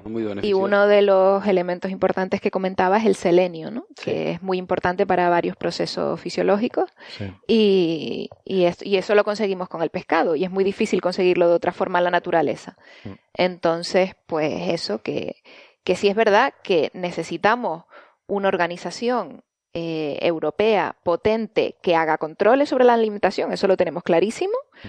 Pero que, que, bueno, que tenemos que comer variedad y, y, comer sin miedo. Sí, sí, sí, sí, sí. Estoy de acuerdo. Otro, otro libro reciente eh, sobre este tema se llama Vamos a comprar mentiras, de otro divulgador científico, eh, José, Marí, eh, perdón, José Manuel López Nicolás, que justamente te intenta desmontar los alimentos y también los cosméticos desde el punto de vista científico de cómo te lo intentan vender, porque este yogur es mejor que el otro porque tiene tal y cual, cuando ni siquiera en verdad ha pasado todo el proceso europeo de certificado y tal, y, y, y muy, muy interesante, ¿no? Cómo te vas desmontando, desmontando todo, todo esto. Y con respecto a lo que os comentaba hace un momento sobre eso de que el, el, el pasado era peor o que ahora era mejor. perdón era mejor y que ahora es todo el, pasado, el pasado era, era mejor y que ahora todo es pues, un rollo eh, o sea ahora todo es mucho mejor hay un hay una charla muy interesante que, que dio a mover no, no, no, me aparece aquí el nombre pero es, este es por Malagueta hace unos, unos, unos meses eh, el pasado es una sí, mierda. El una mierda, ¿no? El pasado es una mierda de Yuri, el blog de, se llama el blog de Yuri. La pizarra de Yuri, sí. Dura 5 cinco minutos, no sé si eran 5, no, 10, 15, no, eran 15 minutos. Yo de verdad creo que han sido de los 15 minutos mejor vistos en YouTube que he tenido en cierto tiempo, ¿no? Porque es que te lo explica también, o sea, y te lo va vendiendo, o sea, te lo te va diciendo, hostia, es verdad que el pasado era muy normal, y de repente empieza a ponerte los datos científicos de cómo ha disminuido la mortalidad infantil, de cómo está subiendo, sube de forma bestial la esperanza de vida, algo que, lo sabíamos, lo sabemos, pero lo ves ahí en gráfica, y, cómo todo te demistifica, ¿no? Esa idea de que eh, ahora vivimos peor que, que antes, ahora hay que volver a los cosas naturales bi, como dicen biológicos como se dicen aquí bio orgánico orgánico sí es que sí orgánico bueno, y to, lo, todo eso lo orgánico es un producto de marketing que ha dado para muchísimo Pero Aquí orgánico no se ve tanto, aquí es ecológico. ¿no? o eco- Ecológico, sí. sí. Claro, lo que Ecológico. usamos aquí, sí. Pero el ecológico sí que hay una diferencia con el orgánico. Ahí sí que, Eh, ahí está también. ahí sí Sí, hablamos que- más de eso, sí, sí. eh, pero sí, vamos que hay... ¿Sabes lo que pasa? Yo vuelvo a insistir, ¿no? Y, y, mm, en fin, lo, lo siento por mis amigos los medios de comunicación, van a pensar que hoy tengo algo contra ellos, pero es que hay un, un clima mediático, pero no es culpa de los medios de comunicación, es culpa de la sociedad Es culpa de que la sociedad. demandamos Mm. un entretenimiento de, de información mm, que todo mezclado, un batiburrillo de información, entretenimiento y tal, y además tiene que ser cosas súper impactantes, porque si no, no me interesa. Me O sea, interesa. Esto, por ejemplo, este documental del pescado, si hubiera dicho, hemos hecho un estudio sobre estas granjas, las mismas granjas, y ha salido que está todo bien, que cultivan, que, que crían el pescado bien y que, y que el pescado está bueno, Mm. esto no hubiera salido de, no, de estaría- Rusia. no vamos, estaríamos hablando de este tema porque no habría salido en la tele y tú no lo habrías visto, Naira. Claro, entonces, eh, para que algo venda, tiene que ser impactante y tiene que asustar.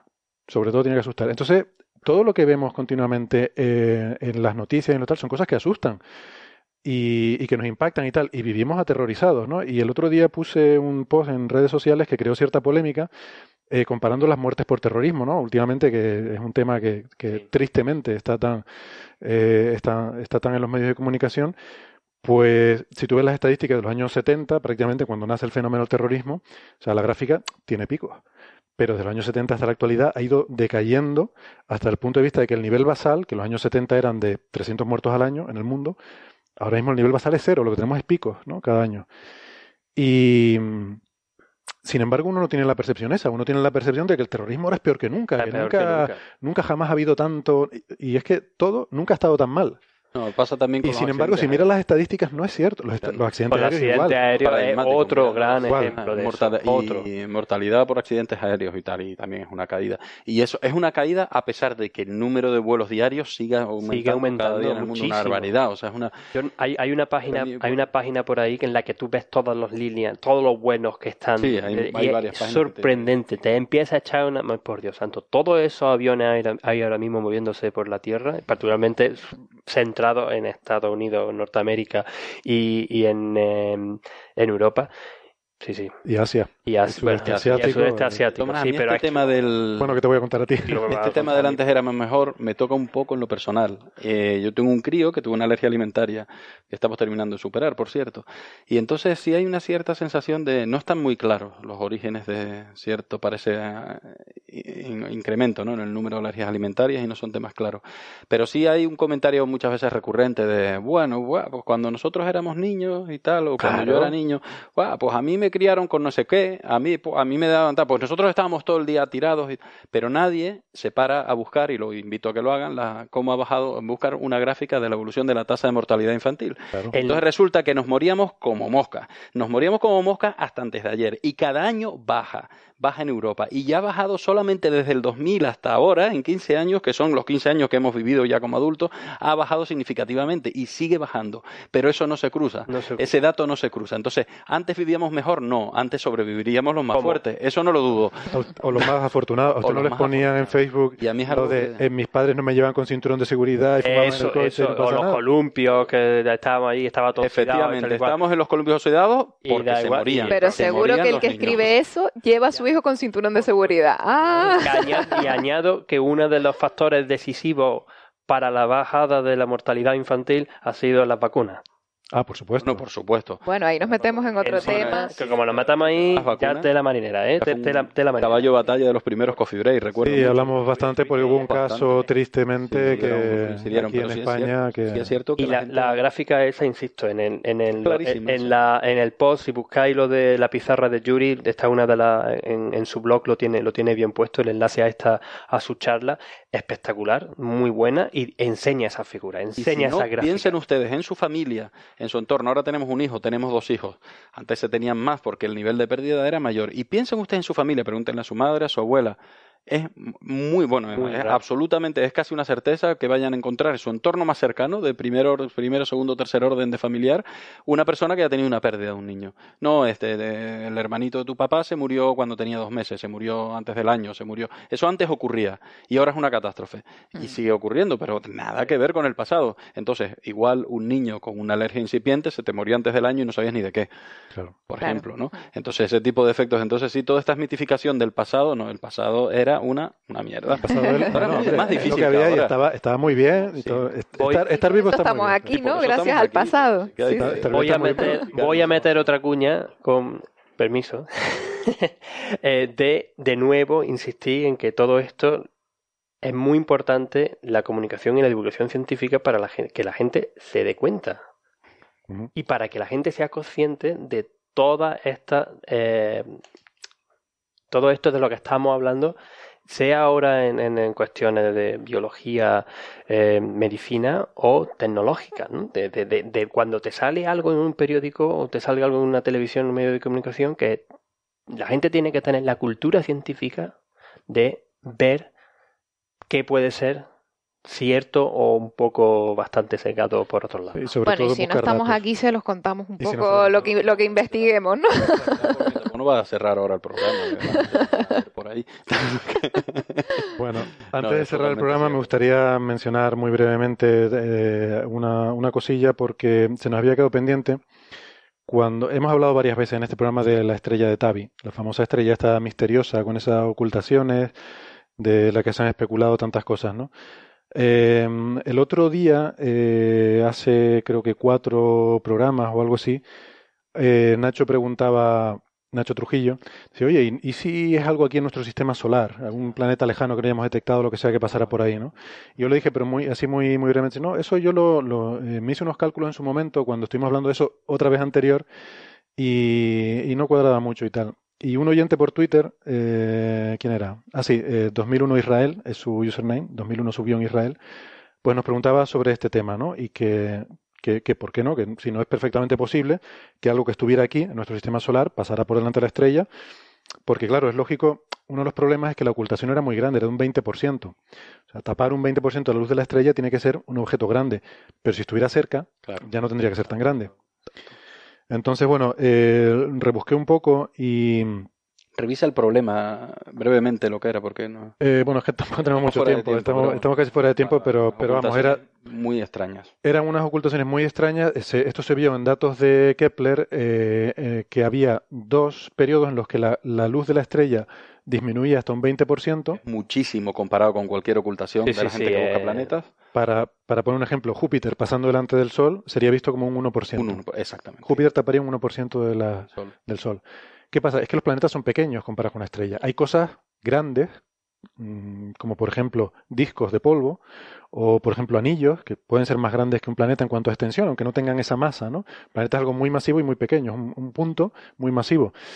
Pero, por ejemplo, eh, cosas como discos de polvo, eh, cometas con sus colas extendidas y tal, pueden llegar a producir más fácilmente tipo de ocultaciones así.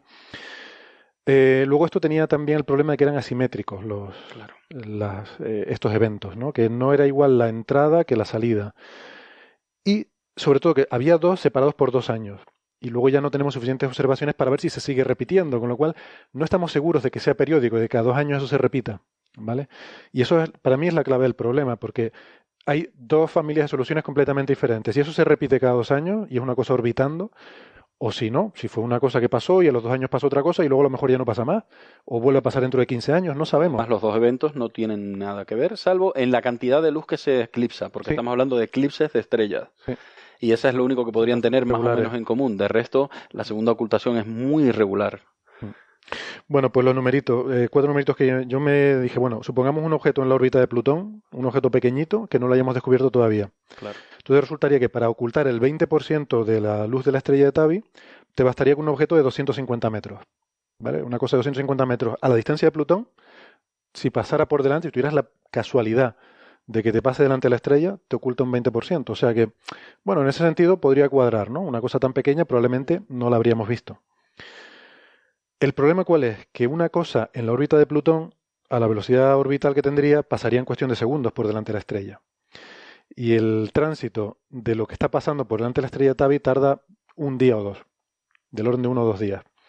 Entonces algo que se esté moviendo tan lentamente eh, no puede ser algo que esté en la órbita No de le da tiempo volver. solar. No le da tiempo. No podría volver al cabo de dos años, es lo que quiero decir. Y por Si otro consideras- lado, taparía la luz de otras estrellas. Y taparía luz de otras estrellas. Si es algo Claro. muy pequeñito, es que a lo mejor da la casualidad que solo pasa delante de esa. Pero claro, mm, Pasa, bueno, es complicado, ¿no? Que complicado. pase solo delante de esa estrella, ¿no? complicado. Estoy de acuerdo contigo. Eh, eh, claro, si, si, si está orbitando cada dos años, tendría que ser un objeto que esté no en la órbita de Plutón, tendría que estar entre la Tierra y el cinturón de asteroides, más o menos. Entonces, bueno, desde ese punto de vista, podría hasta gustarnos, ¿no? Decir, bueno, a lo mejor hay algo, un pedazo de piedra por ahí entre nosotros y el cinturón de asteroides que no hayamos detectado todavía y que ja- pasa justo Pasa. delante de la estrella. Pero claro, es que pasaría en cuestión de fracciones de segundo Claro. por delante de la estrella. Y esta cosa, o sea, aquí lo difícil es combinar esos dos números, cada dos años y que pase durante dos días. Y que lo haga de manera Eso distinta. no cuadra. Encima, Y encima, encima lo hace de forma distinta y la simetría y tal, o sea, ya es complicarlo mucho más. Pero esos dos números ya no cuadran. Y luego se me ocurrió decir, bueno, ¿y si fuera un sistema de anillos? Por lo de las asimetrías, ¿no? Lo de los sistemas de anillos puedes conseguir asimetrías y puedes también, eh, por ejemplo, Saturno tiene varios sistemas, ¿no? Con, con huecos en medio. Tienes un anillo, un hueco, un anillo, un hueco. Entonces dices, bueno, a lo mejor pasa un anillo, oculta, luego hay un hueco y luego a los dos años vuelve a pasar otro, ¿no? Entonces eso fue lo siguiente que pensé. Y decir, vamos a ponernos una situación de una cosa con unos anillos muy grandes, mucho más grandes que los de Saturno, 10 veces más grandes que los de Saturno, y que tengan huecos de tal manera que el planeta al pasar, ese hueco son dos años. O sea, que los dos años no sería un periodo, sino que sería el, el paso de un anillo al siguiente anillo. Eso tiene el problema de que para tú poner un Super Saturno de manera que tarde dos años de un sistema a otro, tendría que estar lejísimo. Tendría que estar tan lejos que, vamos, eh, no recuerdo, serían dos millones de veces la distancia a Plutón. Que vamos, básicamente es ponerlo en la estrella. Ponerlo en la estrella al final, que es lo que está.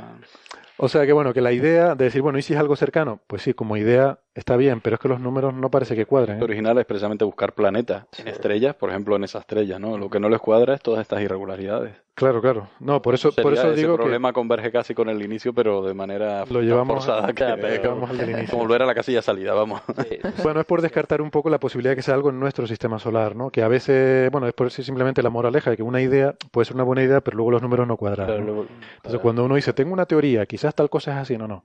Teoría es cuando has desarrollado las matemáticas y puedes hacer predicciones y cálculos y, y números. ¿Ves tú qué fácil pueden salir ocho artículos en seis Eso. meses? Esto te iba a decir yo. Y Tú con esto eres capaz de sacar ocho artículos. No, no, esa es una. Ahora te quedan siete más. siete calculitos más. Bueno, eh, pues nada, yo creo que lo vamos a ir dejando aquí. Voy a dejarlo de Elon Musk, que es- es- para mí es como el Tony Stark del mundo real, porque está haciendo cosas súper fascinantes con lo de Tesla, con SpaceX, eh, pero lo podemos dejar para otro próximo episodio.